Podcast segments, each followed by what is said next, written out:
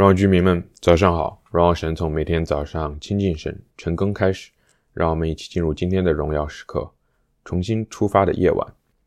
今天我们要来继续读《使徒行传》二呃第九章二十三到三十一节。今天的经文，我们看到刚刚信主不久的使徒保罗，在大马士革热心传道，却引起犹太人的愤怒，要杀他。最后门徒们无奈，只能趁着夜色把他放在篮子里，从城墙上。放下去。后来他到了耶路撒冷，使徒们不敢接近他。好不容易有一个巴拿巴愿意接近他，但是没过多久，又有人要杀他。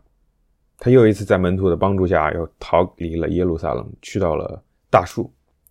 圣经没有明确的记载，直到在第十一章的时候，巴拿巴重新去大树找回保罗的时候，这已经是好几年的时间了。一些学者认为，可能有六到十年的时间。这个时候的人们已经不像远古时代的人可以动不动活个几百年。想象一下，一个刚刚信主、要为主大发热心的人，却在自己一开始的宣教道路上备受打击，几次需要人的帮助，不得不灰头土脸的逃跑。为什么会这样？难道不是我们大发热心为主要做工，耶稣就要祝福我们、帮助我们吗？你想的不错。神的确要帮助我们，只不过，神要帮助我们的方式从来不是按照我以为的方式。神让他的儿女要先学会的就是谦卑。在保罗信主二十多年后的时候，在写给哥林多教会的书信里，他曾经提到了今天我们读到的这个夜晚。在哥林多后书第十一章三十到三十节、三十三节的这个地方，他说。我若必须自夸，那就是关乎我软弱的事了。在大马士革要捉拿我的时候，我就从窗户框子里，在城墙上被人放了下去，脱离了他们的手。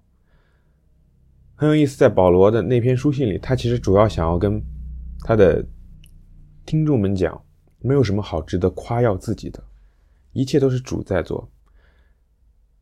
要真的想要夸自己，就夸自己有多软弱吧。因为我们的软弱上显出了耶稣基督的完全，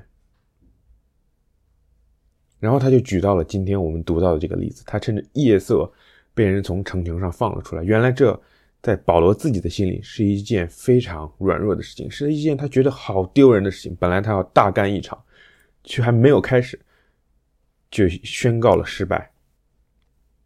但也就是这个夜晚，保罗学会了自己人生中很重要的一课。就是谦卑。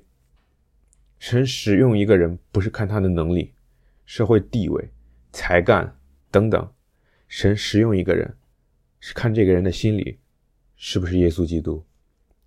如果我们内心有着骄傲，我们所做的事情就没有办法蒙神的喜悦。而谦卑让自己明白一件事情，就是原来这一切不是我做的，而是神做的。夸口自己的软弱。是谦卑的明证，因为这要见证神在我们身上的工作，用的是我们原本没有的，而软弱却做成了那件大事。感谢主，我们的教会可以靠着这些一个又一个谦卑的仆人得以兴旺。我们一起来祷告。亲爱的主，谢谢你给我们今天的经文，让我们真的是明白。出发之前要有正确的心态，做大事、做小事之前要有正确的心态，就是谦卑，帮助我们抵挡我们骄傲的内心，让我们内心最中心的位置是主耶稣基督。耶稣，谢谢你，奉耶稣名祷告，阿门。弟兄姊妹们，谦卑的功课你学会了吗？活在神的心意当中，每一刻都是荣耀时刻。新的一天靠主得力，加油。